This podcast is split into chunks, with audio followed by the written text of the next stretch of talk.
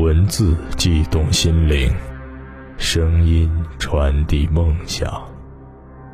这里是月光浮语网络电台，子不语。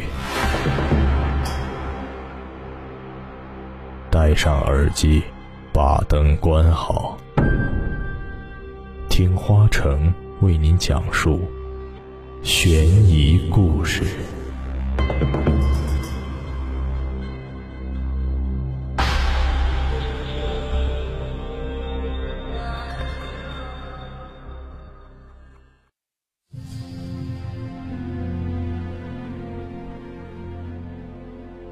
虽然林鹏从来都不相信怪力乱神之类的东西，更是对凶宅一说嗤之以鼻，但是这两个女人的行为确实有些古怪，让他感到了从未有过的恐惧。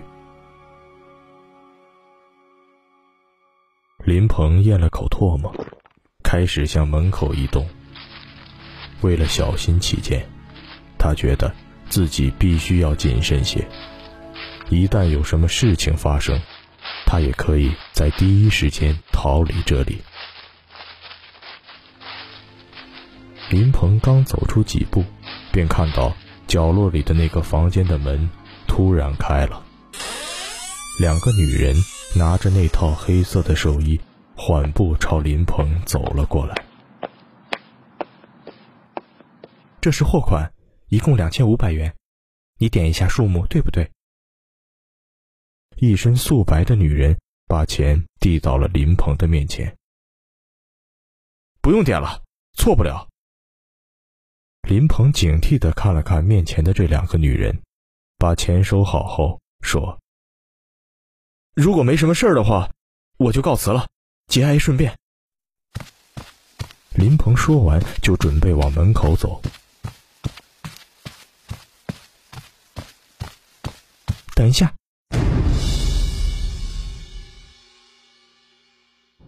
女人抖了抖手里的寿衣，悠悠的说：“我想请你帮个忙，好吗？”帮，帮什么忙？林鹏的身子僵住了，他慢慢的回头看着两个面无表情的女人，问：“是这样的。”女人拿着寿衣。走到林鹏的面前，说：“寿衣刚才我看过了，总觉得尺寸有些不太合适。你和死者的身材差不多，我想请你帮忙试穿一下，不知道你能不能答应？”这不太合适吧？林鹏看了看女人那张毫无血色的脸，心里愈发的紧张了起来。这位大姐，你的要求……我我真的无法答应，并不是我忌讳什么，但活人穿死人的衣服，总归有些不合适吧。更何况寿衣是给死人穿的，胖一点瘦一点，应该没什么关系。是啊，你说的有道理。女人撇了撇嘴，用手把散落在额前的一缕头发弄到耳后，说。好吧，既然这样，那就谢谢你了。哎，不用客气。林鹏说完，快步向门口走去。小盼，去送送他。女人冲女孩说道：“不用了，请留步。”林鹏这个时候已经走到了门口。我们还能再见面吗？叫小盼的那个女孩站在门口。冲着已经走出大门的林鹏说道：“雨已经停了。”林鹏站在夜幕下，回头看了女孩一眼，说：“最好不要再见面了，这毕竟不是什么好事。”可我觉得我们还会再见的。女孩冲林鹏笑了笑，一双大眼睛。完成了月牙形。女孩笑起来很美但林鹏不知道为什么猛然打了个寒颤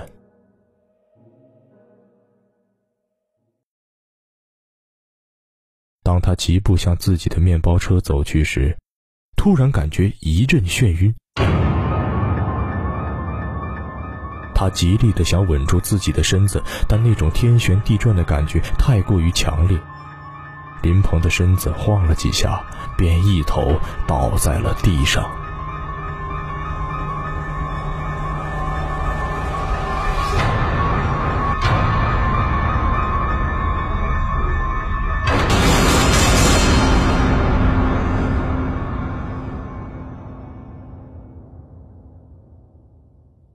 当林鹏醒来的时候，发现自己身处在一片黑暗之中。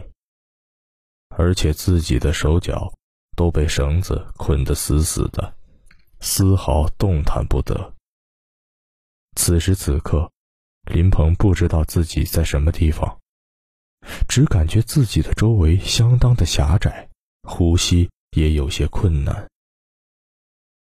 他用尽全力扭了扭身子，突然感觉脸上痒痒的。似乎有毛发之类的东西撩在了自己的脸上。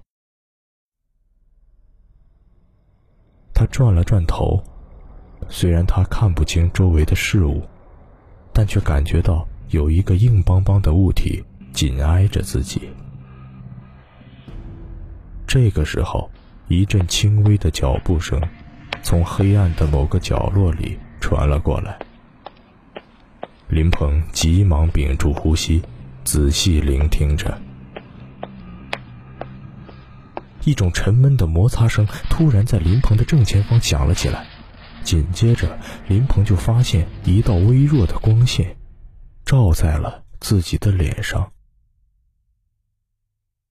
一张异常苍白的脸出现在了林鹏的面前。这张脸他再熟悉不过了，正是那个。订购寿衣的女人的脸，林鹏，看看你身边的人是谁？女人惨然的冲林鹏笑了笑。林鹏扭头向自己的身边看去，不禁大吃一惊。躺在自己身边的，竟然是一个身穿红色寿衣的长发女人。由于女人的头上蒙着一块红布，故此林鹏看不到女人的脸。想知道躺在你身边的人是谁吗？女人伸出一只手说：“让我来替你掀开他的红盖头吧。”啊！当女人把红盖头扯下来以后，林鹏吃惊的发现。躺在自己身边的女人，竟然是顾欣。此刻的顾欣面如死灰，身体僵硬，显然已经死去多时了。而与此同时，林鹏借着昏暗的光线也看清了，自己正躺在一口棺材里。非但如此，更令他恐惧的是，自己身上。不知什么时候被人穿上了一件黑色的寿衣，而寿衣的样式跟女人订购的那件一模一样。这，这究竟是怎么回事？林鹏惊惧不已，用颤抖的声音向棺材上面的女人问道：“我妹妹。”怀了你的孩子。女人的眼泪突然落在了林鹏的脸上。你可能不知道，在我们老家，一个没有结婚的女孩怀孕，是一件辱没祖宗的天大丑事。顾欣曾对我说，她非常的爱你，希望把肚子里的孩子生下来。她说这辈子虽然不能和你在一起，但她有了你的血脉。他也知足了，但是，他的想法太天真了。别说在我们老家那么封建的地方，即便是在城里，这种事情也绝不会被家长允许的。顾欣在我父母和亲戚的逼迫下，堕了胎。自那以后，他他像是变了个人似的，整天一言不发，以泪洗面。就在几天前，有人在湖边发现了我妹妹的尸体，她上吊了。顾欣留下了一封遗书，上面写满了对你的眷恋之情。他说，他唯一的希望也被扼杀了，他再没有活下去的理由。我很奇怪，你抛弃了他，但他在遗书里却没有写下一句埋怨你的话。顾欣是因为太爱你才上了吊，所以你要为我妹妹的死负责。说到这里，女人突然睚眦欲裂的瞪着林鹏，接着说道：“既然顾欣那么爱你，那么愿意和你在一起，那我这个做姐姐的就要满足她这个愿望，把你同我妹妹安葬在一起。希望你们在阴间能做一对恩爱的夫妻。”听了女人的话，林鹏的心都快碎了。他无论如何也没有想到，顾欣竟然是因为自己的缘故而悲惨到如此地步。更令他没想到的是，顾欣对他的爱竟是如此之深，如此之切。但是，他知道的太晚了，一切都不可能再回到从前。望着自己身边。顾欣那冰冷的尸体，林鹏的内心蓦然涌上了一股巨大的恐惧。当他将目光转向棺材上方，正想对女人说些什么的时候，棺材盖被无情的关闭了，林鹏再次坠入了阴冷的黑暗之中。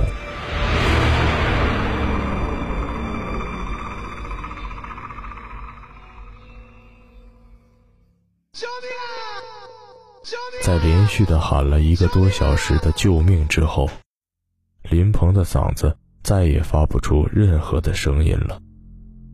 他的身心完全被地狱般的黑暗所吞噬，整个人如同身边的顾欣的尸体一样僵硬而冰冷。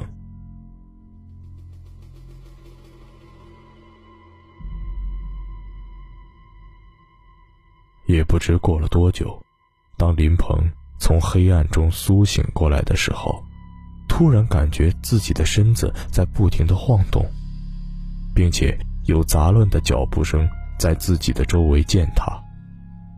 他再一次呼喊救命，但无济于事，根本没有人理会他。过了许久，晃动声停止了。但紧接着，林鹏就觉得自己正在随着成殓他的棺材缓缓的降落。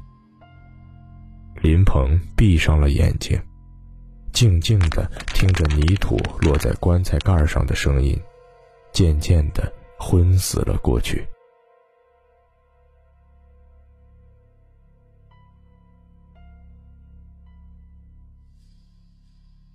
当林鹏听到棺材外面有动静的时候，他再也没有一丝力气呼喊了，只是艰难的、微微的睁开眼睛，怔怔的望着眼前的一片漆黑。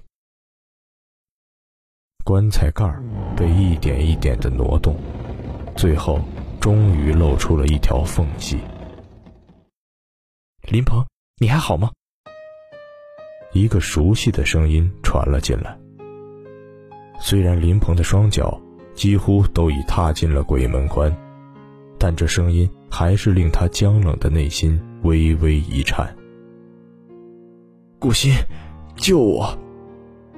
林鹏用尽最后一丝力气，冲着上面喊出了几个字。随着断断续续的摩擦声不断传来，棺材盖也被一点一点的挪开了。一个小小的身影。出现在了林鹏的面前。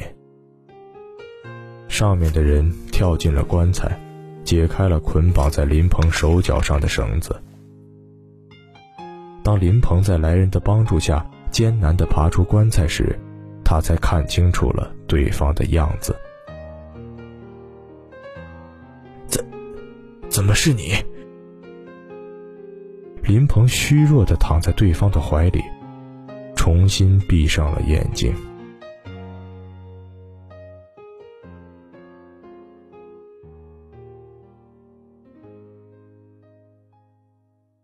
当林鹏再次转醒时，发现自己已经躺在了一个陌生的房间里。谢天谢地，你终于醒了！熟悉的声音再次从林鹏的一侧传来。顾欣，顾欣。林鹏伸出了手，好像要抓住说话的人。我不是顾欣。一张熟悉的脸出现在了林鹏的视野里。我叫顾盼，是顾欣的妹妹。这个时候，林鹏才看清楚，出现在自己面前的，正是之前在翠林路二号见到的那个叫小盼的女孩。你的声音怎么？是的，我和我姐姐的声音非常像。顾盼冲林鹏点了点头，说：“这就是我为什么会在翠林路二号捏着嗓子跟你说话的缘故。你不仅只是声音像你姐姐，你和顾欣有很多地方都很相像。”林鹏这个时候才明白，自己在第一次见到顾盼时，为什么会有一种似曾相识的感觉。来，喝点水。顾盼扶着林鹏坐了起来，然后把一杯水端到林鹏的面前。不，我不喝。林鹏下意识的用手挡了一下。你放心吧，这水没问题的。顾盼微微笑了笑，说：“如果我想害你，又何必救你出来呢？”林鹏接过了水，迟疑了一下。然后缓缓的喝了下去。这究竟是怎么回事？喝完水之后，林鹏感觉精神了不少。他看着顾盼那张同顾欣极为神似的脸，说：“你为什么要救我？这所有的一切，都是我大姐顾霞设计的。”顾盼叹了口气说。老实说，当我得知我二姐顾欣的事情之后，我也对你恨之入骨。我也觉得你是一个无情无义的负心汉。二姐自杀以后，大姐对我说：“二姐其实就是被你害死的，杀人偿命，欠债还钱，天经地义。”于是，我和大姐根据之前二姐对你的描述和她日记本里你俩的照片，知道了你的样子。后来。经过我们的调查，发现你目前正在替你舅舅打理网上的寿衣店，于是我大姐就冒充顾客，把你骗到了翠林路二号。当你第一次去翠林路二号的时候，我大姐曾给你倒了一杯水，并在里面下了药，但你当时并没有喝。于是，在第二天一早，我就冒充我二姐的声音给你打电话，谎称她要结婚，希望你能参加婚礼。到那个时候。我们在对你下手，但是你并没有答应，因为我们在农村，结阴婚是要选择黄历的，而且天气热，我二姐的尸体也不能长时间存放，所以，我大姐又再次给你打电话订购寿衣，把你骗到了翠林路二号。当时我们姐俩已经想好了，这次无论如何也不能放你走。昨天晚上。你在客厅的时候，大姐拿着准备好的匕首，想要出去杀了你，但我制止了她，因为我看到你已经喝了那杯下了药的水。我夺过了大姐手里的匕首，但是不小心掉在了地上，当时我吓得尖叫了一声，大姐及时捂住了我的嘴。不过，我想你也听到了吧？那我和顾欣身上穿的寿衣是？就是我大姐向你买的那两件。顾盼看了林鹏一眼，说：“大姐买的那两件寿衣，其实，就是为二姐和你准备的。昨晚正是结阴婚的良辰吉日，所以，我们连夜把你拉回了老家，并在午夜零点之前将你和我二姐下葬。当我看着你，被活埋在坟墓里的时候，我突然觉得自己很卑鄙，干了一件丧尽天良的事。”虽然二姐的死让我非常的恨你，但从二姐的遗书中，我也可以看出你选择了分手，似乎也是无奈之举。而且，二姐之所以会那么的爱你，我想，也不是没有原因的。我在坟前坐了很长的时间，犹豫着我和大姐这样做是否正确。后来。我实在无法让自己眼睁睁的看着这么一个大活人就这样死去。于是，我悄悄的回到家里，拿了把铁锹，把你从里面救了出来。那翠林路二号是怎么回事？这个时候，林鹏忽然想起了舅舅王大川之前对自己说的那番话。我听说那是一栋凶宅，里面曾死过两个女人。里面是死过人，但不是两个，是一个年轻的女孩。顾盼沉默了一会儿，然后轻轻的叹了口气，说：“翠林路二号，是我大姐的房子。七年前，大姐结婚了，和姐夫住在翠林路二号。”但是，结婚两年后，大姐发现姐夫有了外遇。后来，大姐托人查出了和姐夫有染的那个女孩。在一个夜晚，将那个女孩请到了家里。当时，大姐、姐夫和那个女孩三人面对面，姐夫无奈，和那个女孩提出了分手，并向我大姐发誓，此后再也不干那些偷鸡摸狗的事。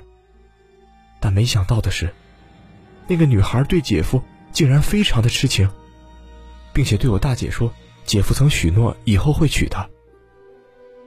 就在三人僵持不下的时候，那个女孩竟然从身上拿出了一把刀，威逼大姐说，如果大姐不能成全他和我姐夫，她就死在我大姐面前。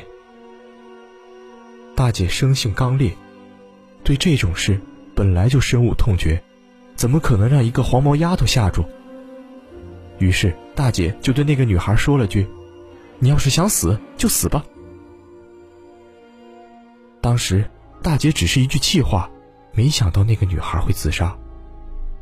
但是，听了我大姐的话以后，那个女孩竟然真的……顾盼说到这儿，突然哽咽了一下。过了一会儿，顾盼抬头看着林鹏，接着说道：“女孩死了，虽然她破坏了我大姐的家庭，但是我大姐始终对一个年轻的生命就这么在自己眼前死去而耿耿于怀。她觉得这一切都是我姐夫造成的，于是，她毅然决然的跟姐夫提出了离婚。离婚之后。”虽然房子判给了大姐，但是她却搬出了那个伤心之地，而且，自那以后，她就出现了心理问题。当她得知你和二姐的事之后，她就觉得你和当年的我姐夫，都是卑劣和不负责任的男人。她把我二姐的死完全归咎于你，就如同把当年那个女孩的死完全归咎于姐夫一样。而为了满足二姐的愿望。也为了惩罚你们这些男人，他重新的回到了翠林路二号，因为他觉得，在那里做这件事更有意义。可我怎么从来没听顾欣说起过你大姐的事？大姐的事是我们家的一个秘密。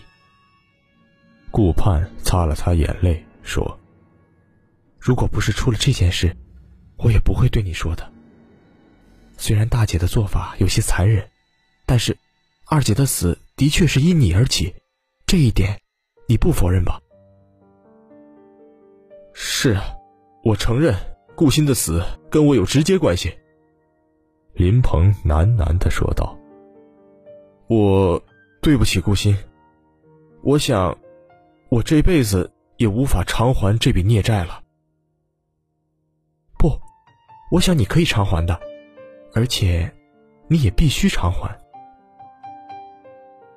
顾盼目光灼灼的望着林鹏，脸上泛起了红晕。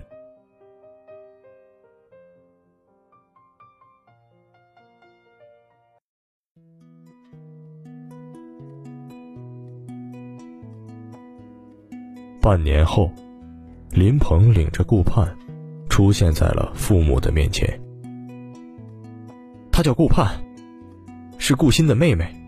林鹏紧紧握着顾盼的手，看着一脸严肃的父母，说：“当初因为你们的干涉，我伤害了顾欣，但这次不会了。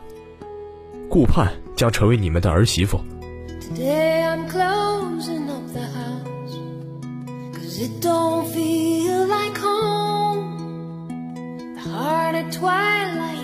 Pulls at me, the less I wanna go. They say that